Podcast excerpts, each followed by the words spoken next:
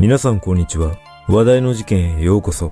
今回取り上げるのは、凶悪犯、林進化死刑囚です。林進化は、中国から留学目的で来日した三重大学の大学生でしたが、来日から5年半後、窃盗目的で住宅に侵入し、その家に住む女性を殺害すると、その後も家に居座り、帰宅する家族を次々と殺傷し、逮捕されました。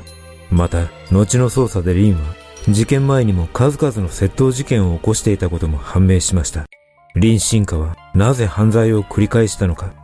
まずは事件概要からどうぞ。事件概要。2009年5月2日午後0時20分頃、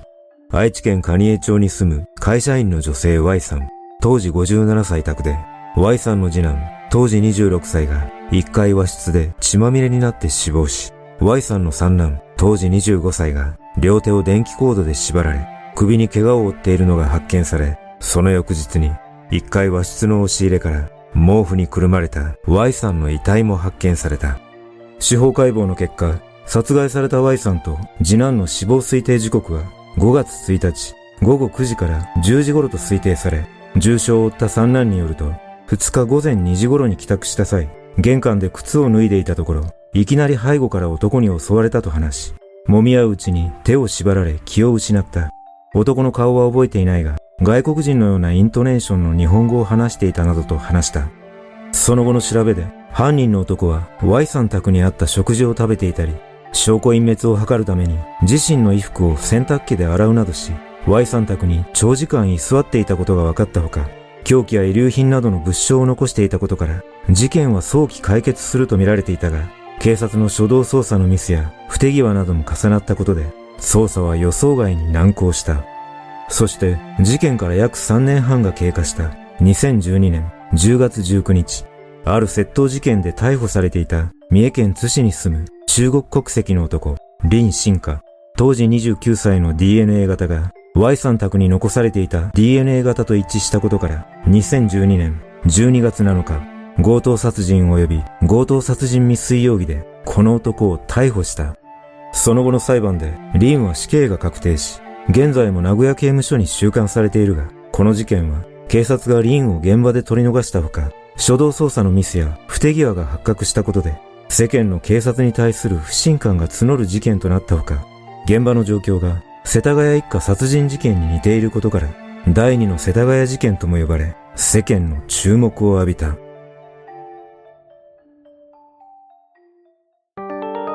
犯人の生い立ち。親子3人を殺傷した林は、1983年7月、中国の山東省で生まれ、父親が地方公務員だったこともあり、経済的に不自由のない中流家庭で育ち、成績は優秀で、地元の大学に合格していたが、父親から日本で先進技術を学ぶことを勧められ、日本へ留学することになった。2003年10月、林は日本へ留学目的で来日すると、4年生大学への進学を目指し、京都市内の語学学校に入学して学生生活を始めたが、2004年4月と8月に京都市内の店舗で2度にわたって万引きを行い、不起訴処分ではあるものの、窃盗容疑で逮捕されている。2005年4月、リンは語学学校を卒業すると、今度はコンピューター専門学校に入学したが、目指していた4年生の三重大学の合格を機に、1年で専門学校を中退し、2006年4月から三重大学に通っていた。そしてリンは三重県津市内にある大学近くのアパートで一人暮らしをしていたが、国の支援を受けない私費留学生だったため、年間約34万円の授業料の支払いと生活費などで経済的に余裕のない暮らしを送っており、次第に学費や家賃の滞納を繰り返すようになると、たびたび窃盗事件を繰り返すようになっていった。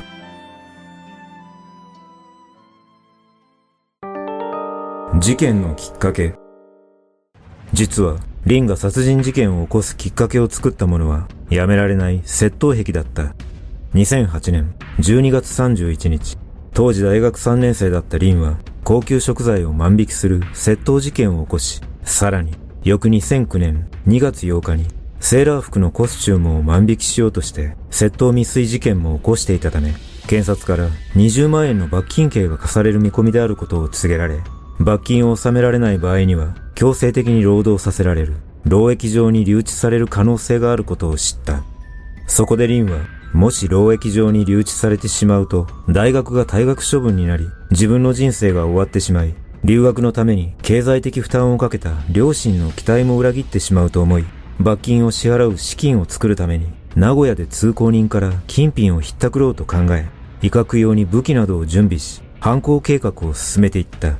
そして2009年5月1日、リンは準備したモンキーレンチとクラフトナイフをカバンに入れ、パーカーとマスクを着用して、近鉄名古屋駅周辺に向かったものの、ひったくりする相手をなかなか見つけられず、犯行を諦め、帰宅しようと電車に乗ったところ、電車内で目にした女性に狙いを定め、女性が降りた近鉄蟹江駅でリンも降りて犯行のタイミングを伺っていたが、その女性が車で立ち去ったことで目的は達成できなかった。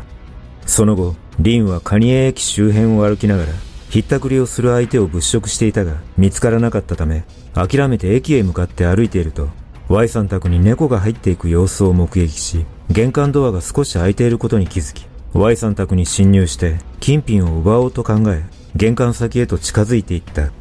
時刻は午後9時30分を少し過ぎていた頃だった。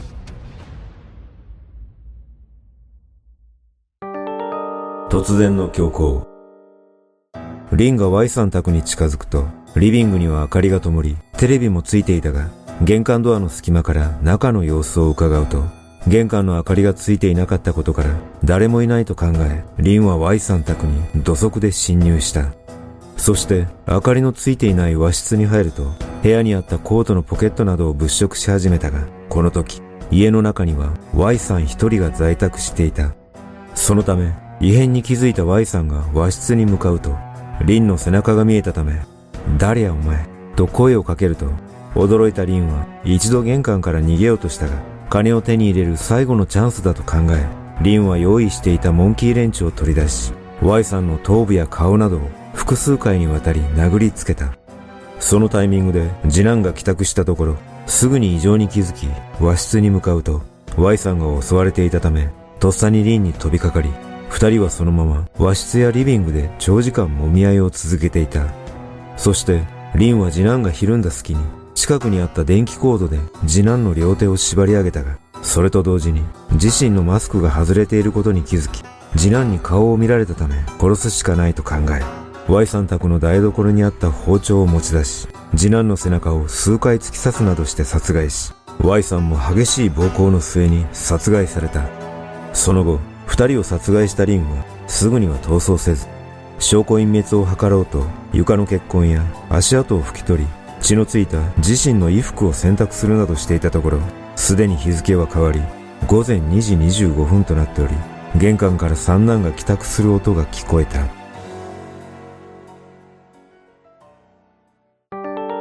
まだやることがある。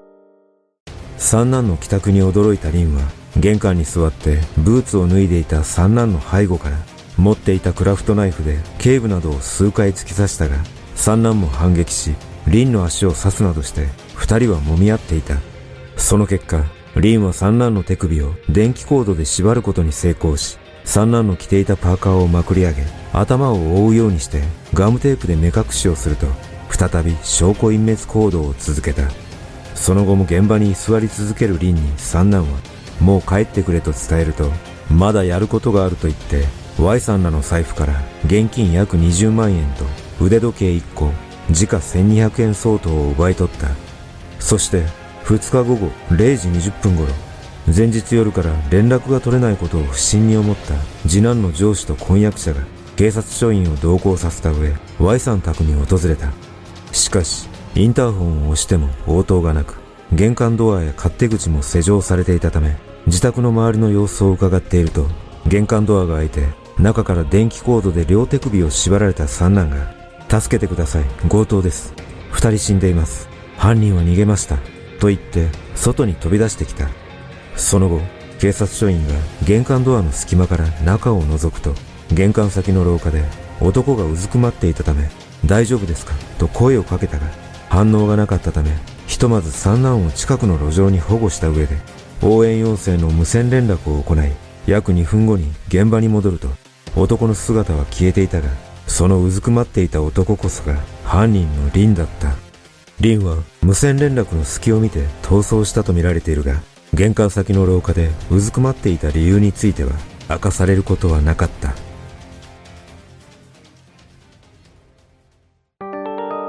初動捜査のミス。応援要請を受けた捜査員らが現場に到着し、室内を確認すると、1階和室で上半身裸の状態で背中を刺され死亡している次男を発見した。実は、この時和室の押し入れには Y さんの遺体が隠されていたが、捜査員は簡易的な目視のみの捜索しかしなかったため、この日は発見に至っておらず、翌3日の朝から改めて現場検証が行われた際に Y さんの遺体が発見され、その遺体のそばからは Y さんの飼い猫が首を絞められて死んでいるのも発見された。その後、玄関付近から凶器とみられるモンキーレンチが見つかり、洗面所からは包丁も発見されたが、いずれも血痕が拭き取られた形跡が確認され、その他、血のついたパーカーやマスク、手袋など複数の遺留品が残されていた上に、リビングの床には血痕を拭き取った形跡も多く見つかった。さらに、廊下に置かれていたお椀からは、口をつけていた痕跡が見つかり、唾液や遺留品などからリンと同じ大型が検出されたが、警察のデータベースの照合では適合者は見つからず、指紋なども検出されなかった。これらのことから犯人の特定に時間がかかり、ある新聞社が警察が犯人の逃走を許していた事実をスクープしたことで、数々の初動捜査におけるミスや不手際が明るみになってしまい、ここから警察の一新をかけた本格的な捜査が始まった。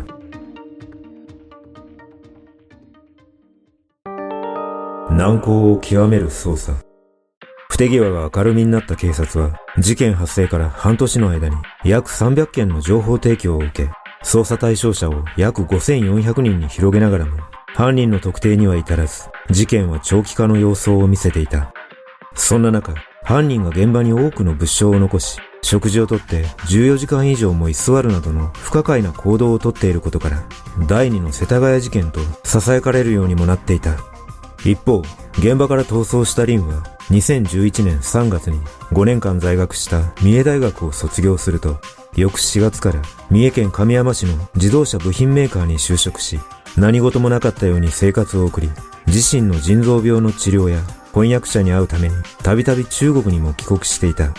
しかし、2012年6月に勤務していた自動車部品メーカーの会社を退職すると、三重県外の建設関連会社に転職し、そこをすぐに退職すると、同年8月に名古屋市内で放置自転車を盗んで乗っていたところを警察官に職務質問され、微罪処分となるなど、窃盗癖が収まることはなかった。このように窃盗を繰り返していた矢先、リンはついに逮捕のきっかけとなる窃盗事件を起こした。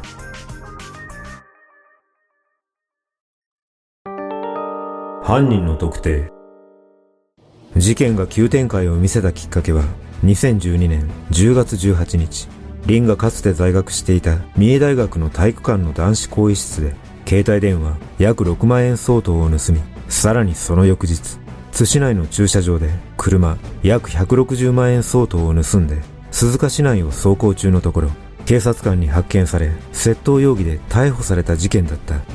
警察はリンに窃盗の前科があったことから任意で唾液を採取し DNA 型鑑定を行ったところ Y さん宅に残されていた犯人の DNA 型と一致したためリンに事情聴取をしたところあっさりと殺害を認めたためリンを強盗殺人及び強盗殺人未遂容疑で逮捕した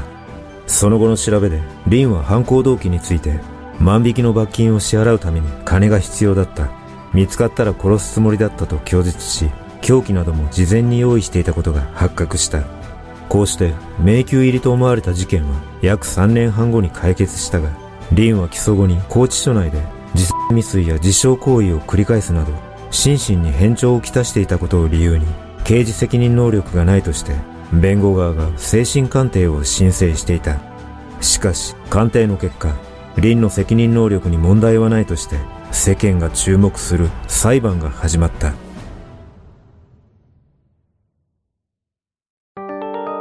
極刑判決。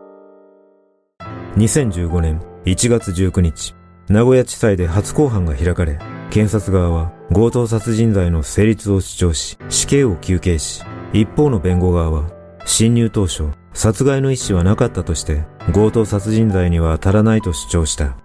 同年2月20日、判決公判で裁判長は、犯行は強固な範囲に基づく冷酷なもので、極刑を回避する特別な事情はないとして、検察の求刑通り死刑を言い渡したが、これを受け弁護側は、死刑ありきとも受け取れる判決だとして控訴した。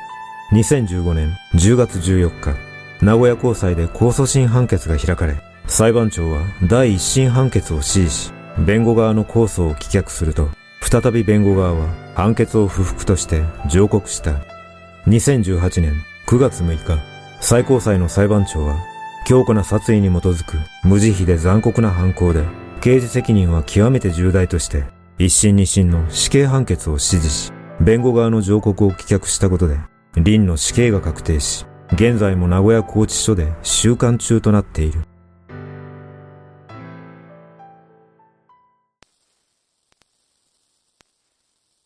この事件は極めて身勝手で悪質な犯行のため、裁判所の判決は正しいものだったと思いますが、私がこの事件を通して疑問に感じたことは、なぜこれだけ多くの前科があった林に対し、強制送還を行っていないのかということです。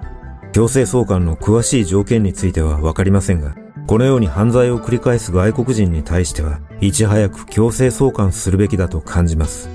もしかしたら、手続き上や条件の問題でできなかったのかもしれませんが、ある意味この事件は外国人犯罪者を野放しにした結果だとも言えるため、国としての責任もあったのではないでしょうか。近年、このような外国人による犯罪は増加傾向にあるため、重犯罪を未然に防ぐためにも、新たな法整備が必要なのかもしれません。皆さんはこの事件をどのように感じたでしょうか？